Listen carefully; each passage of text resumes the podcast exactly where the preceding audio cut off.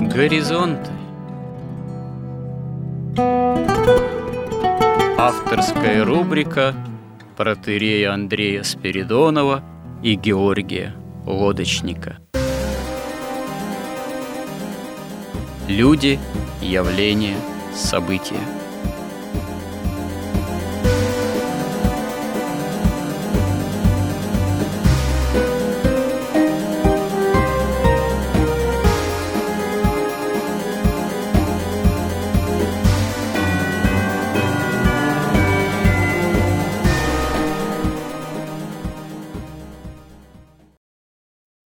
Добрый день, уважаемые радиослушатели!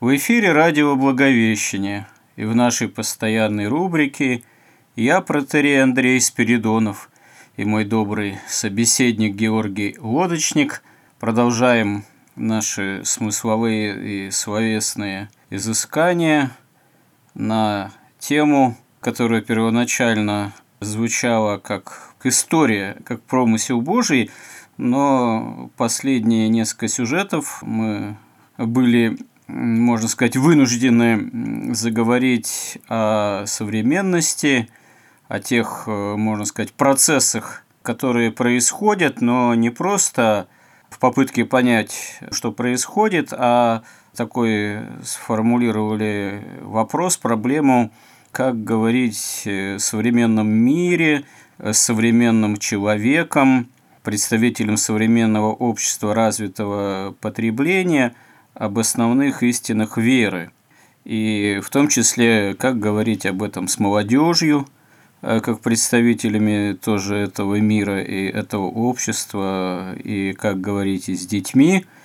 И, собственно говоря, задались таким вопросом, а какие на этот счет у церкви есть наработки, потому что есть же определенный уже образовательный опыт, есть определенные образовательные программы, есть и воскресные школы уже давно существуют, они уже не первое десятилетие, есть и средние учебные заведения, православные гимназии, есть даже и высшие учебные заведения – не считая ну, духовных академий, духовной академии, семинарий. Есть, ну, к примеру, Свято-Тихоновский гуманитарный университет, и еще даже это не единственный институт, университет, который ставит э, целью, ну, в общем-то, давать высшее образование и гуманитарное, и богословское, и филологическое, и историческое. И это именно с точки зрения христианской. И тем не менее, очевидно, что то, на каком языке и какими понятиями оперирует современная церковь, современное, можно сказать, богословие, современная миссия, это скорее такой, не в плохом далеко смысле, традиционный язык церкви, традиционный язык святых отцов, конечно, в той или иной степени и, в общем-то, адаптированный по возможности – применительно к современному понятийному аппарату, применительно к современному русскому языку.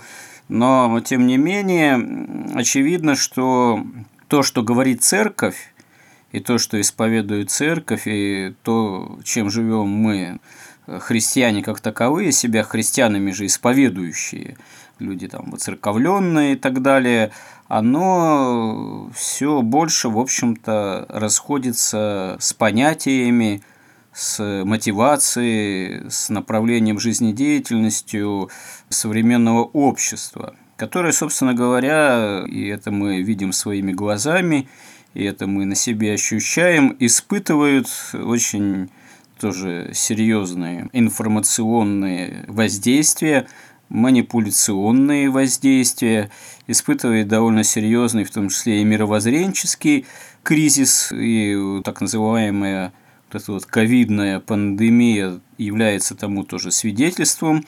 И очевидно также, что мы об этом и говорили, что общество за помощью, спасением, преодолением этих кризисов или этого глобального кризиса обращается вовсе не к христианскому миропониманию, не к христианским ценностям, и не в Боге, ищет спасения или преодоления того или иного кризиса как такового. То есть э, общество современное обращается явно не к традиции с большой буквы, ну вот в нашем христианском миропонимании.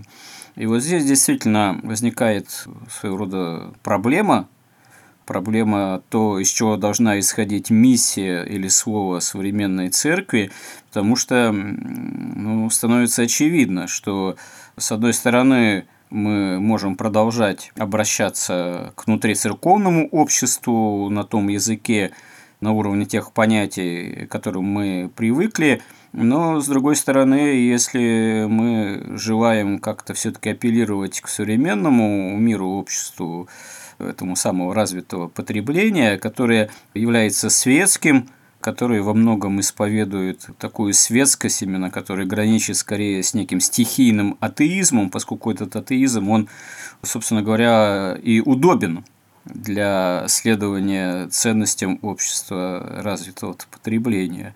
Но одновременно с этим само это общество заходит в явный кризис, потому что самим этим ценностям, опять же, угрожают довольно серьезные опасности. Вот. А ценности, связанные с традицией христианской, прежде всего для нас, связанные с Богом, они, опять же, не используются, к ним не апеллируются, к ним не обращаются, несмотря, ну, современное общество, несмотря на сами эти совершенно очевидные, кризисные и внушающие очень многим серьезные страхи явления, там, пандемические и так далее и тому подобное.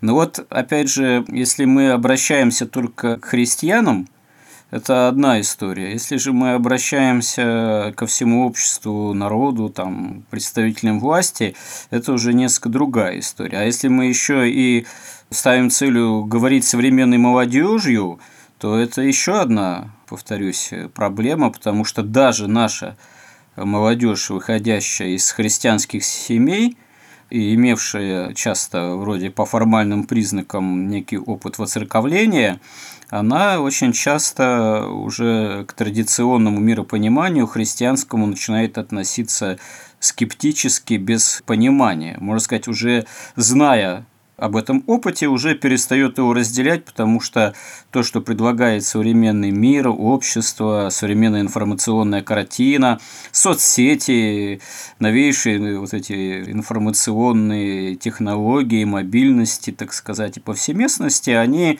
оказываются более привлекательными, несмотря на то, что через эти же информационные технологии внушаются, ну, что называется, мотивы часто для жизни и разрушительные, и ведущие к саморазрушению, но тем не менее возникает здесь же очень серьезный вопрос, а как мы, христиане, должны были бы этому противостоять. Понятно, что прежде всего ставя целью исполнения заповедей, само осуществление с Божьей помощью опыта христианской жизни, но при этом как мы должны уметь дать отчет о собственном уповании, по слову уже священного писания, это в любое время остается важнейшим актуальным вопросом, а в наши дни это тем более так, и еще более чем когда может быть связано с еще большими вызовами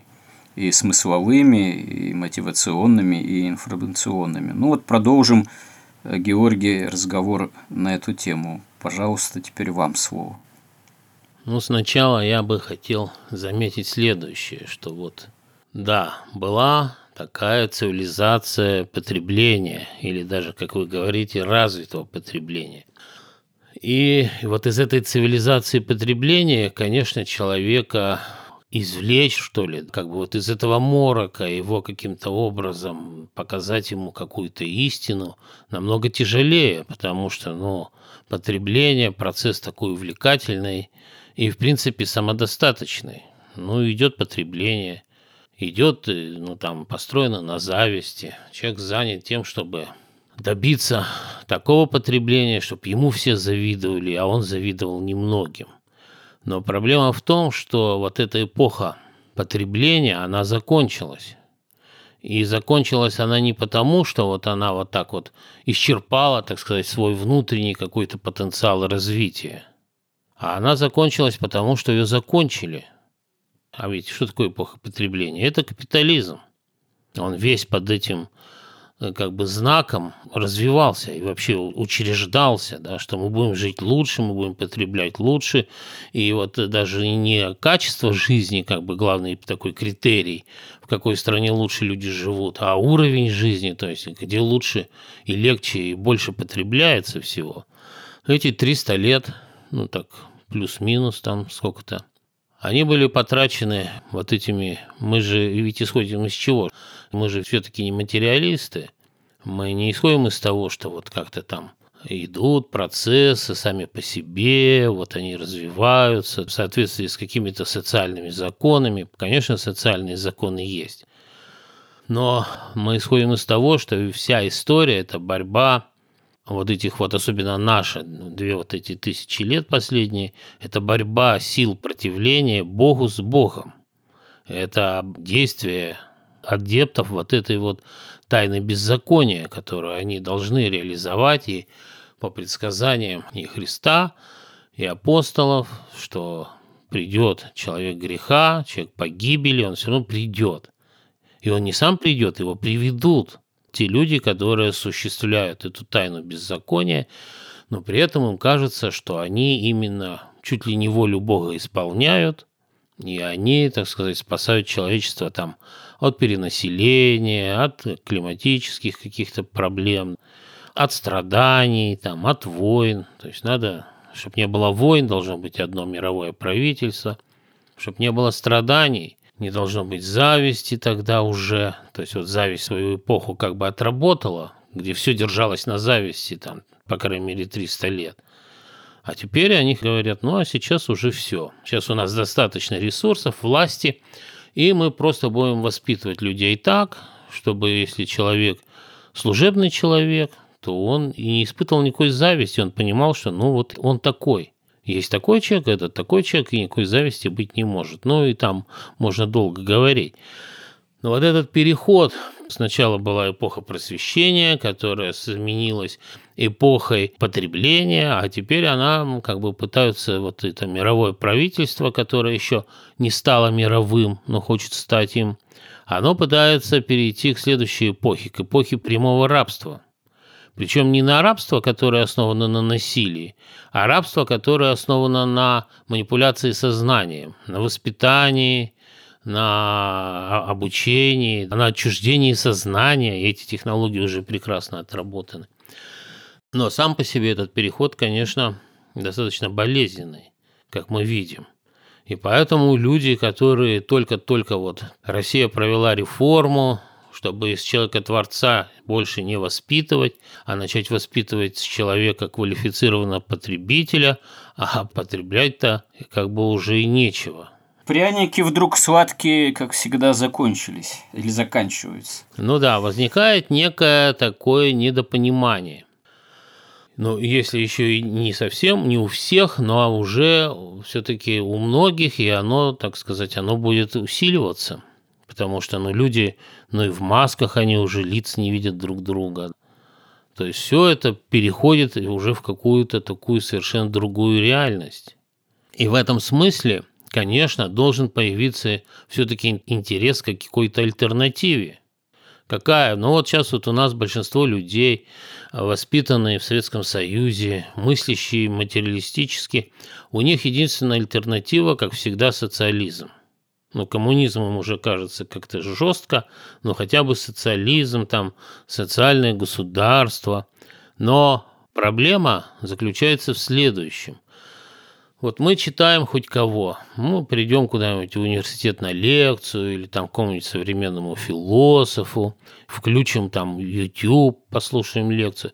Там очень много всяких терминов, там какие-то очень сложные рассуждения. Но проблема в том, что из образовательного процесса, вот в результате вот этой эпохи просвещения и потребления, исчезли сами такие принципы объяснения смыслов основных понятий и слов.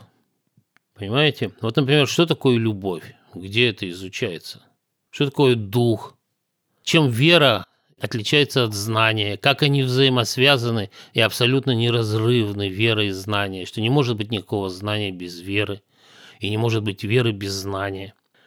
Что такое вечность, что такое бесконечность, что такое причинно-следственные связи, как они устроены, что такое язык, потому что именно язык – ключ к смыслам, что такое Бог, но всю историю человечества это слово было центральным, даже когда оно было унижено до там многобожия, до язычества, до каких-то богинь, там многих там сотен и богов, все равно это слово оставалось. И всегда оставалось понимание, понимаете, там древний грек, он понимал, что такое Бог. Там какой-нибудь древний иудей, он тем более понимал, что такое Бог. Мало того, даже каббалисты понимают, что такое Бог, ну, в своем их понимании оккультисты понимают, ну, в разном понимании. Но вот научный способ познания, он в принципе не предполагает такого знания. И поскольку он в основе всего нашего современного образования, даже мысли не возникает задаться даже вопросом таким, что такое Бог или что такое разум. Потому что ведь вот все, что я сейчас сказал, это все категории разума. А, например, вообще существует ли разум? Может, это просто иллюзия?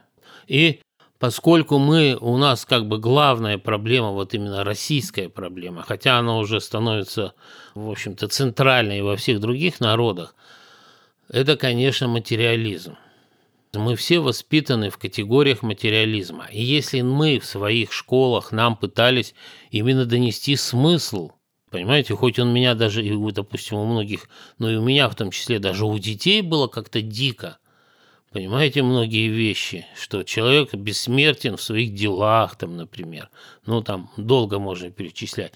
Но, по крайней мере, нам пытались какую-то структуру смыслов донести.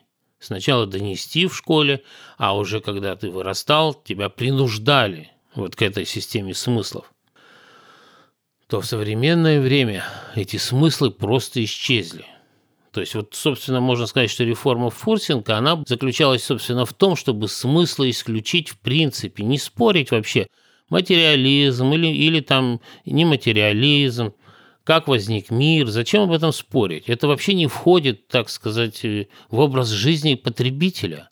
Он должен квалифицированно понять, что потребить. И в этом смысле достаточно знать ценники, меню, там биржевой курс, где поменять валюту. Тебя учат в школе, что на ЕГЭ будет вот такой вопрос. На этот вопрос надо нажать такую кнопочку, где вот такой ответ. Речи о смыслах вообще не возникает, он не нужен. То есть сама вот эта вот реформа заключалась в том, чтобы просто исключить представление о смыслах. И когда мы сейчас вот выходишь на улицу, там, из церкви, или включаешь там какой-нибудь YouTube, какое-то интервью, там вообще нет такого, там никто не интересуется. Люди используют слова, они знают, что это слово сочетается с такими словами, это с такими словами. Вот эти предложения говорят о том, что ты либерал, а такие о том, что ты патриот, а вот такие вот социальные государства, например, как оно может появиться? В чем его смысл? Ну, неважно, социальный и все. Потому что у нас же демократия. Ты кинул лозунг в дискурс и должен получить максимальную поддержку людей, которые и не задумывают, им просто нравится слово «социальное государство», потому что им не нравится слово «раб», вот и все. Вот примерно так устроено. Поэтому задача, конечно, с одной стороны упрощается, потому что вот это вот забыться в потреблении получается далеко не у всех. А с другой стороны, мы имеем дело уже с таким уровнем, что мы вообще должны как-то заинтересовать человека вообще о том, что существуют смыслы. А ведь что такое смыслы? Это значит представление об истине. А все последние там 300-400 лет, ведь это была война выгоды с истиной. Выгода ставилась на место истины. Когда говорили, да истины нет вообще. Вся немецкая философия построена на этом. Истины нет, аристократия – мошенники, священники – мошенники, это так традиция, всего нет, у человека духа нет, разума нет, ничего нет, любви нет, есть движение соков и есть выгода. Коллективная выгода, частная выгода, и вот мы построим иерархию выгоды. Вот это как бы фундаментальная такая проблема, фундаментальный выбор. Человек выбирает истину или выгоду. И ведь об этом тоже не говорится. Это все делается, как бы так сказать, что это уже само собой разумеющееся и уже давно забытое, как и слово «бог». Это какая-то такая... Когда-то это было в программном обеспечении айфона, такая кнопочка. Сейчас она уже устарела, не пользуется, но иногда слово появляется. И первая реакция вот у любого человека, если сказать слово «бог», он ответит мысленно «бога нет», потому что это просто вбито. Он не задается вопросом, что такое бог, как и не задается вопросом, что такое разум.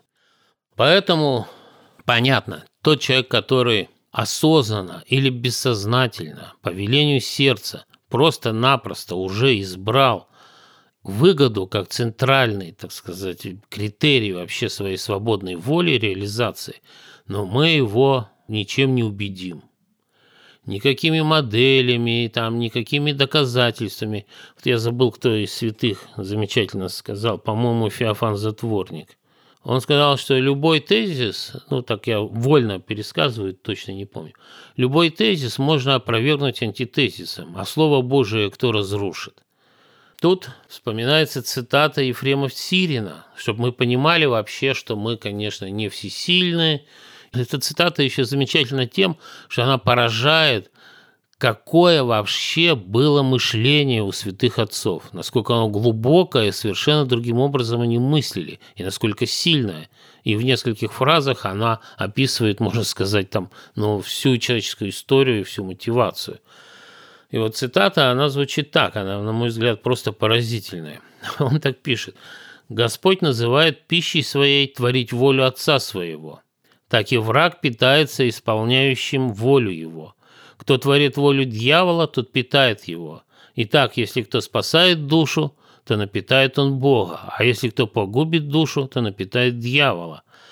Как спасающие душу совершенно у Бога, так губящие душу совершенно у дьявола. Вот это такая объективная реальность, в которой мы находимся. И, конечно, человек, который избрал просто выгоду и говорит, меня вообще не интересует, есть Бог или нет там Бога, сатана, не сатана, мне главное выгодно. Вот все, что мы говорим и говорили, все эти передачи, это все совершенно бесполезно. Но все-таки есть люди, у которых есть какой-то, сохраняется живой интерес к истине. И вот мы и должны попробовать вызвать этот интерес. Хотя бы начать с того, что да, вот смотрите, вот все эти основополагающие понятия, а вот если человек не знает, что такое Бог, что такое разум, что такое любовь, что такое вечность, его вообще можно назвать вообще человеком образованным? Вообще, чем человек отличается от животного? Вот эти все вопросы, на них по-разному отвечают. Поэтому мы можем начать с того вообще, что такое истина и что такое разум.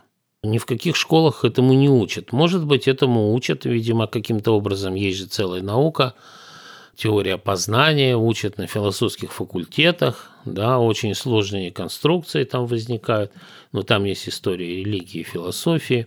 Но вот эти все исследования, они каким-то образом совершенно не попадают – подавляющего большинства людей и даже для политиков, которые определяют политику государства, там, например.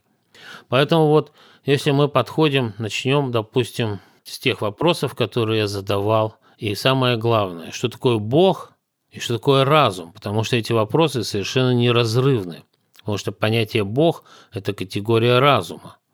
И вот если мы обратимся к материализму, а нам в первую очередь надо как бы мне кажется, церкви надо объяснить, что такое материализм с точки зрения вот, истины христианской, и что такое взгляд, какой взгляд церкви, потому что фактически сейчас так вот исторически сложилось, что это для нас главный как бы вызов. Поэтому можем вернуться к этому вопросу. Вообще, существует ли разум? Это тоже совершенно такой вопрос не пустой. Потому что как раз материализм, по сути своей, не признаваясь в этом прямо, он утверждает, что разум не существует, что это просто иллюзия. Это первое.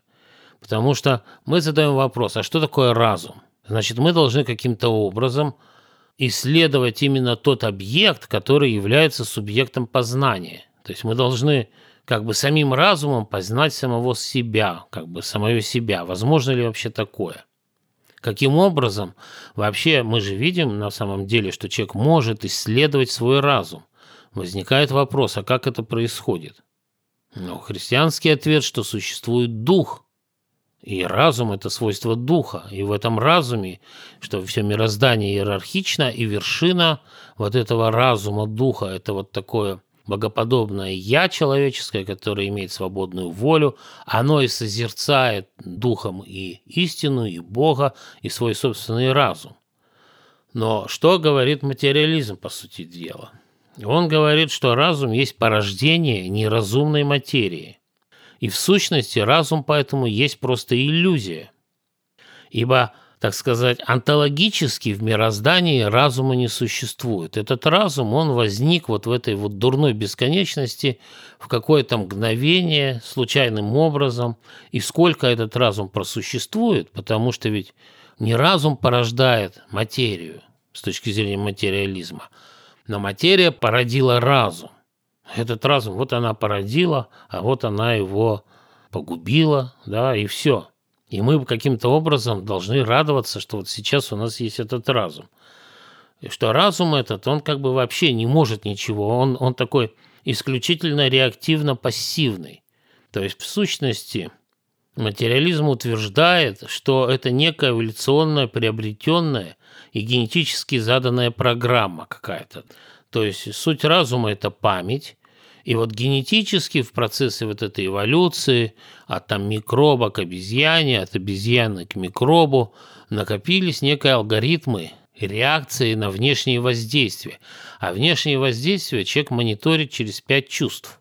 И вот еще немецкая философия задавалась вопросом, а вообще то, что человек через пять чувств получает, это какое отношение вообще имеет к подлинной реальности? Тому, что подлинно существует, потому что, ну, это же мы даже как и из физики видим, что сигнал преобразуется все время, что это поступает какой-то там солнечный свет, он поступает на сетчатку, сетчатка преобразует какие-то нервные импульсы, нервные импульсы преобразуются в какие-то алгоритмы разумом, какие-то объекты, и потом наступает самый фантастический, необъяснимый совершенно материалистами никоим образом момент – когда вот эти все импульсы, вот эти движения соков в утробе, вот эти возбуждения какие-то в мозгу преобразуются вот в такое наше представление, представление о разуме, о «я», в эти картинки.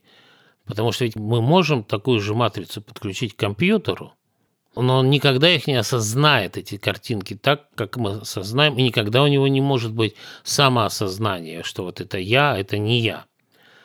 Поэтому вот эти работы и ведутся, ведь они ведутся, вот представьте себе, целые научные отрасли, огромные деньги, вот эти люди, которые вот в эпоху капитализма и эпоху потребления заработали огромные состояния там где-то в Кремниевой долине, они только и сейчас мечтают о том, как не умереть. Но у них то же самое, оказывается, представление, включая этих ученых, что вот разум-то это и есть вот эта память плюс вот эти алгоритмы. Им кажется, что если мы перепишем вот эти алгоритмы в компьютер из мозга, то тем самым перенесем свое «я», и в этом железе каким-то образом проснется «я», хотя христианство говорит, что «я» – это категория духа, а дух – категории вечности. Но это такая сложная история – то есть немецкая философия, начиная там особенно Шопенгауэр, Кант и все остальные, они занимались именно... Ведь Кант тем самым и, и как бы опроверг все доказательства существования Бога, которые следуют из разума.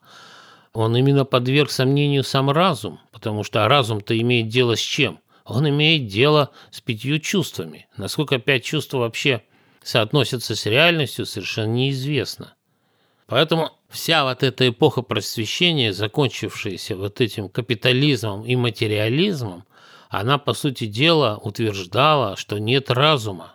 Нет разума, а нет разума, нет Бога, нет Бога, нет любви, нет вообще истины никакой, нет справедливости, нет милосердия, ничего этого нет, вечности, ничего нет.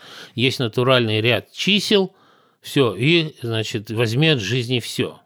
Потреби как можно больше, получается. И вот Ленин, он как бы закончил эту дискуссию.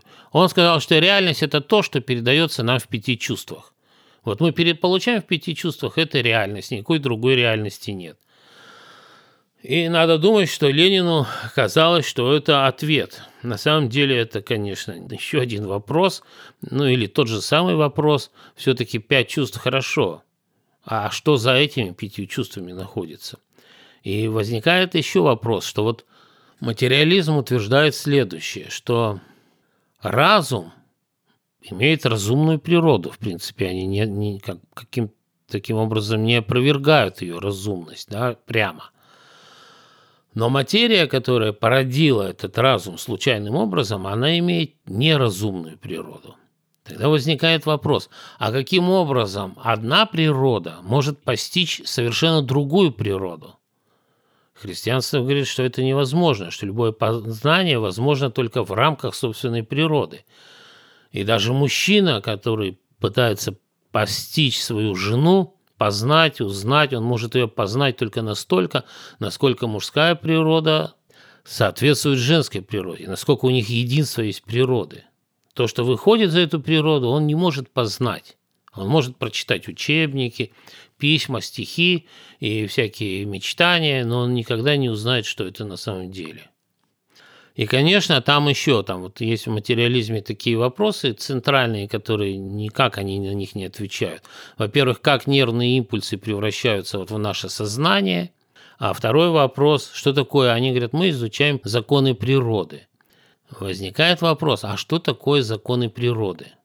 Такой вопрос, когда задаешь материалисту, он даже обижается – он говорит, какие могут быть законы природы? Есть научный способ мышления. Вот мы делаем эксперимент, эксперимент у нас такой, и мы потом создаем в голове модель, и в этой модели мы строим некие закономерности, которые на каком-то отрезке реальности, которые входят в граничные условия модели, мы и формулируем законы природы.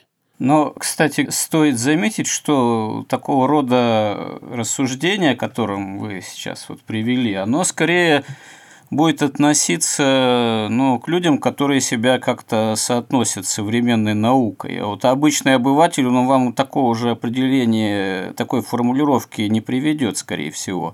А скорее тот, кто постарше, будет оперировать такими, знаете, можно сказать, советского периода еще банальностями, что вот наука доказала.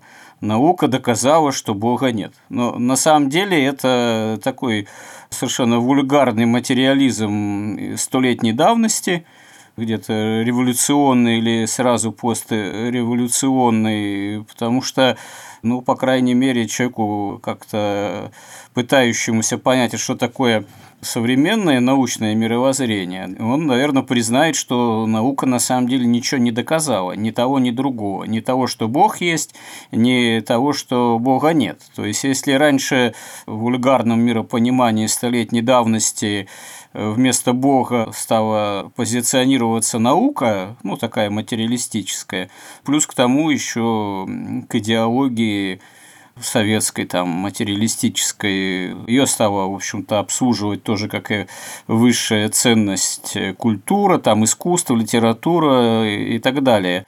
То в наше время, хотя вот на науку еще как-то обычный человек может кивать, но, как правило, это уже делается, наверное, по инерции скорее, потому что что такое современная научная картина мира, это вообще, проще сказать, современный такой человек, э, живущий просто по инерции некой мировоззренческой, стихийной, он уже даже и не задумывается, а что такое вот современная там научная картина мира и насколько она едина.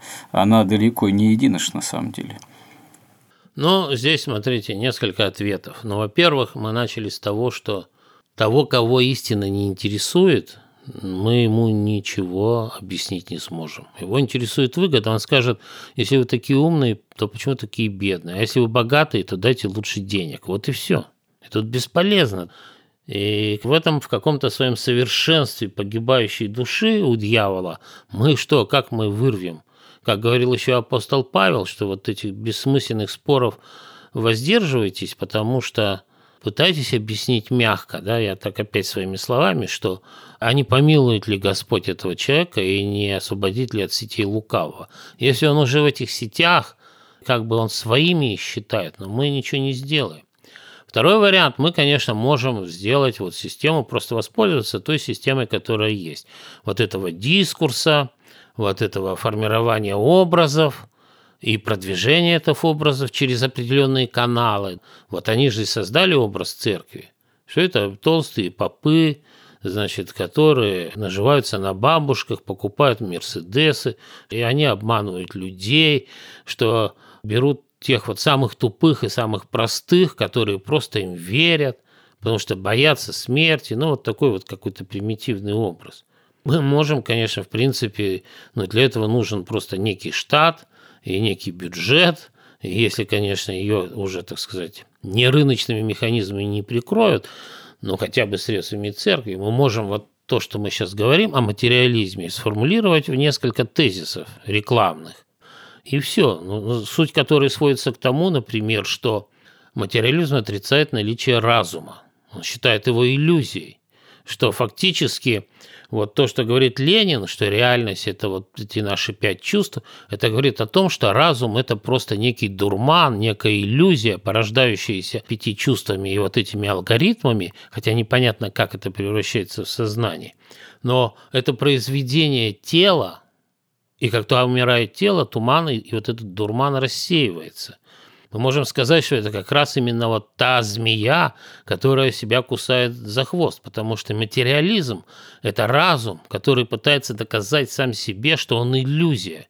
Но даже и эта иллюзия которая, так сказать, порождена предыдущей иллюзией. То есть это такая бесконечная спираль вот этой змеи, которая постоянно убаюкивает себя, убаюкивает себя в том, что вообще ничего не существует, существует одна иллюзия, и бытие определяет сознание, и чем ты слаще жрешь, тем у тебя будут слаще иллюзии. И успевай нажраться, потому что потом тело погибнет, и иллюзии рассеются. Вот все что материализм не предполагает, вообще исключает свободную волю человека, потому что свободная воля предполагает полную власть разума и духа. А здесь отрицается вообще существование не только духа, но даже разума. И все, что человек думает, это результат движения соков в утробе. Возможно, просто вот до таких простых вещей, и которые абсолютно соответствуют реальности. И эти тезисы мы можем так сказать, для самых простых людей сформулировать, потом более сложно развернуто, да, как вот американская журналистика, основные тезисы, потом кто прочитал и кому интересно, хорошо, каждый тезис раскрывается кратко, потом каждый тезис раскрывается полно, еще полнее, и мало кто доходит до конца. Вот примерно так. Но это уже технологии вот, манипуляции сознанием. Но мы можем их сказать, что это но это так и есть на самом деле. Мы просто начинаем говорить на том языке, на языке матрицы, на котором большинство а, населения и у нас сейчас и живет, и особенно молодежь. Но и то, даже в таком как бы унизительно оскорбительном ну, с точки зрения... Ведь дело в том, что один из ключевых таких посылов вот этого во всего образования и воспитания заключается в том, что ты все знаешь, у тебя диплом. Ты все знаешь, бери от жизни все, ты самый умный, а чего не знаешь, того и знать не нужно. А тут говорят, а ты ничего вообще, у тебя и разума-то нет, если ты материалист. Но и то, я думаю, что подавляющее большинство скажет, мне вообще этого не надо. Вот я обычно сталкиваюсь с тем, они говорят, нам просто ничего не рассказывай и все. Зачем ты нас как бы тут будешь и вообще тревожишь? еще работать, да еще головой хочешь, чтобы мы начали. Поэтому я не думаю, что мы... Другое дело, что вода камень точит, и время работу свою делает, потому что ведь им же удалось за 2000 лет очевидную блестящую истину превратить вообще в какую-то бабушкину сказку. Но тем не менее сформулировать в понятных и простых терминах, а что такое материализм на самом деле, я думаю, было бы совершенно тут не лишним. Дальше мы можем э, сказать следующую вещь, что вообще все философские системы, все религии не монотеистические, они в конце концов сводятся точно к тому же, вот о чем мы говорили о материализме. Потому что все они суть такая вещь. Это такое продолжение материалистического мышления в области идеального.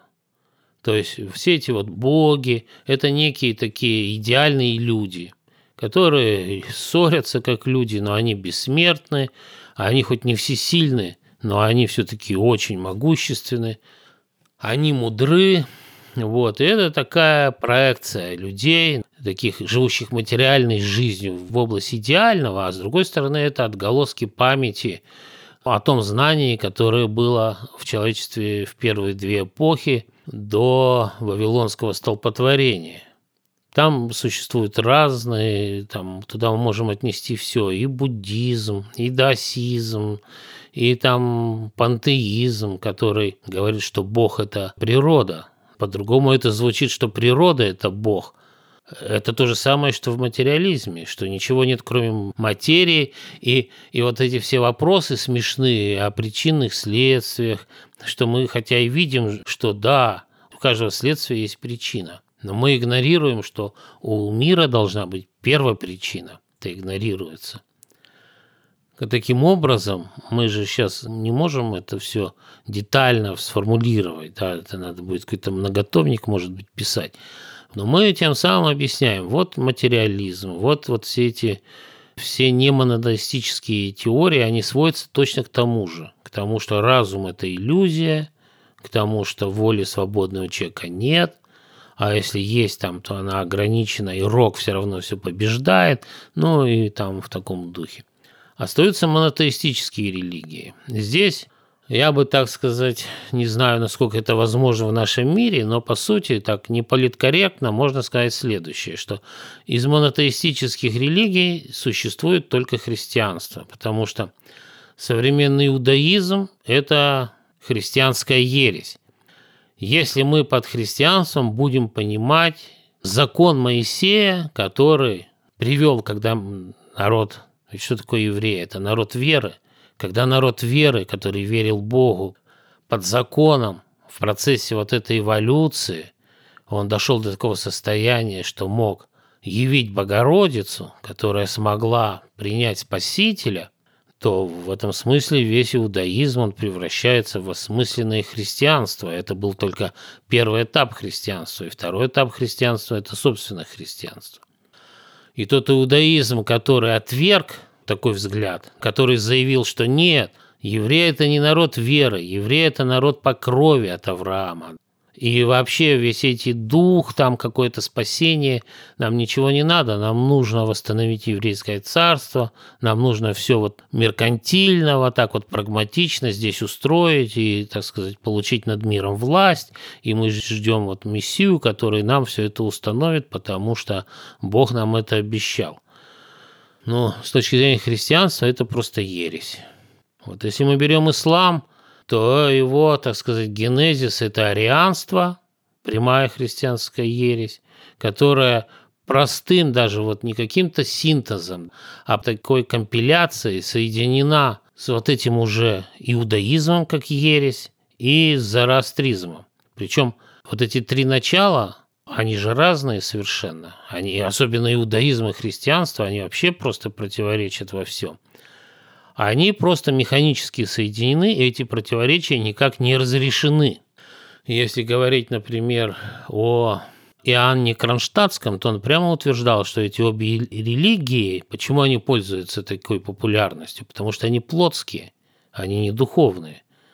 Таким образом, мы их можем просто, так сказать, системно отнести к христианским ересиям, которых там, как писал Иоанн Дамаскин, у него книжка была замечательная «Сто ересей», куда все входили, в том числе ислам и иудаизм.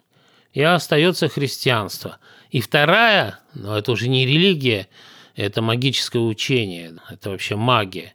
Оно тоже монотеистично. Оно тоже понимает, что да, что существует Бог, что Он причина всего сущего. И различие между христианством и магией заключается в следующем, что но тут уже варианты.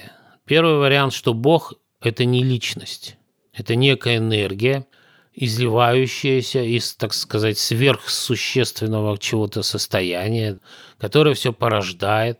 Она проникает в мир божественных энергий, божественных эманаций. И это просто один из видов энергии, самый высший, которым можно управлять с помощью ритуалов, там заклятий и каких-то там обращений магических. Если ты правильно проговорил, то, конечно, замечательная, мне поразительная просто у них формулировка, что тогда они вот от этих вот эманаций божественных ожидают безусловного ответа, безусловного.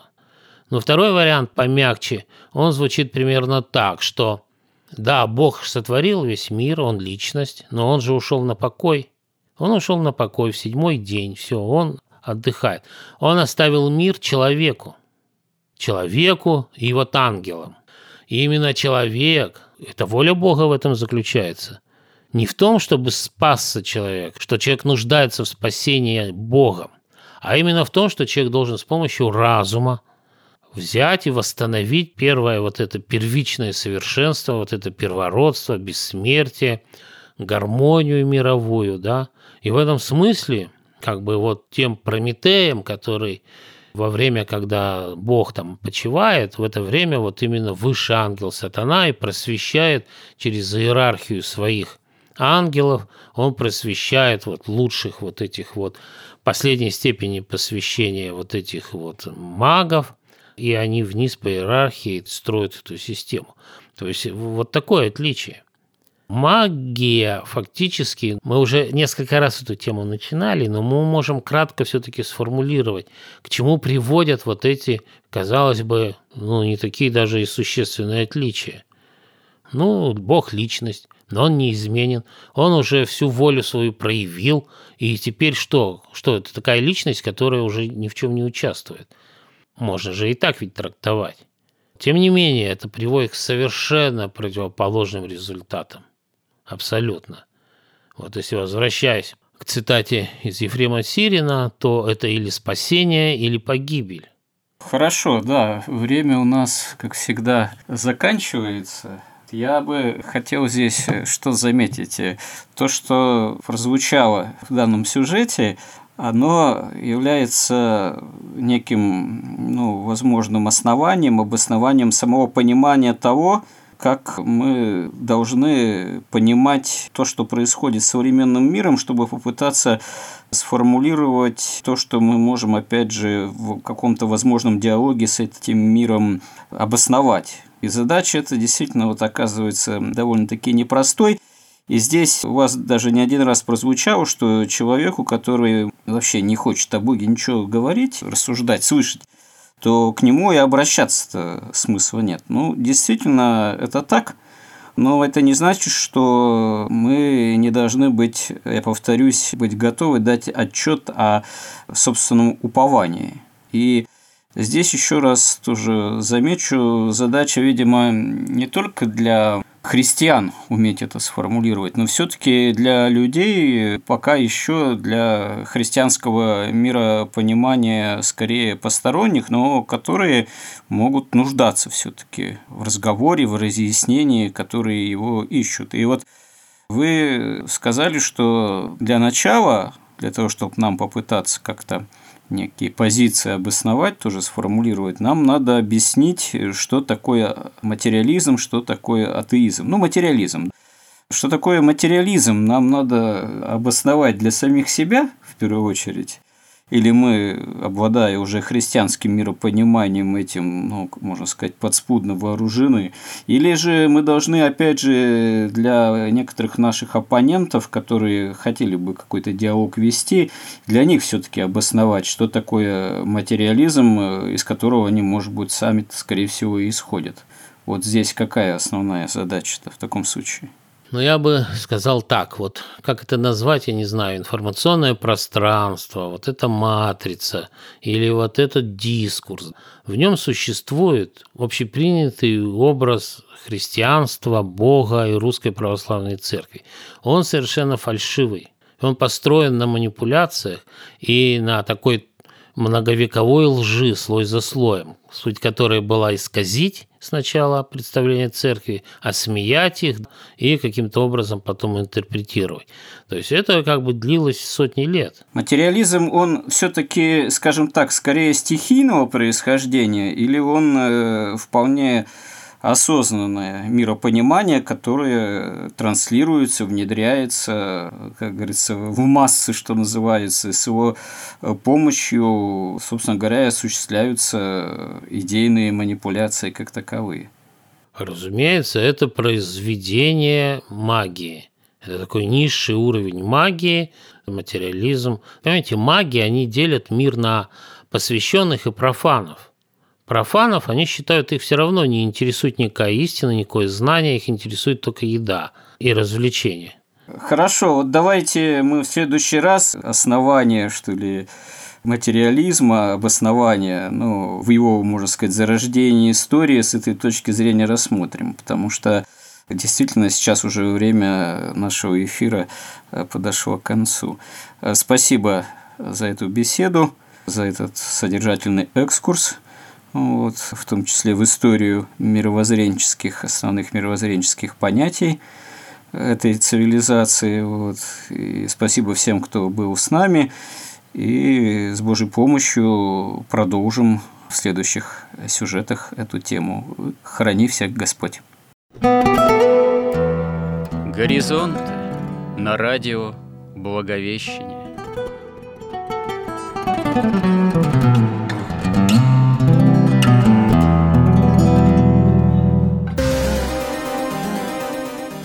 Разговор вели протерей Андрей Спиридонов и Георгий Лодочник –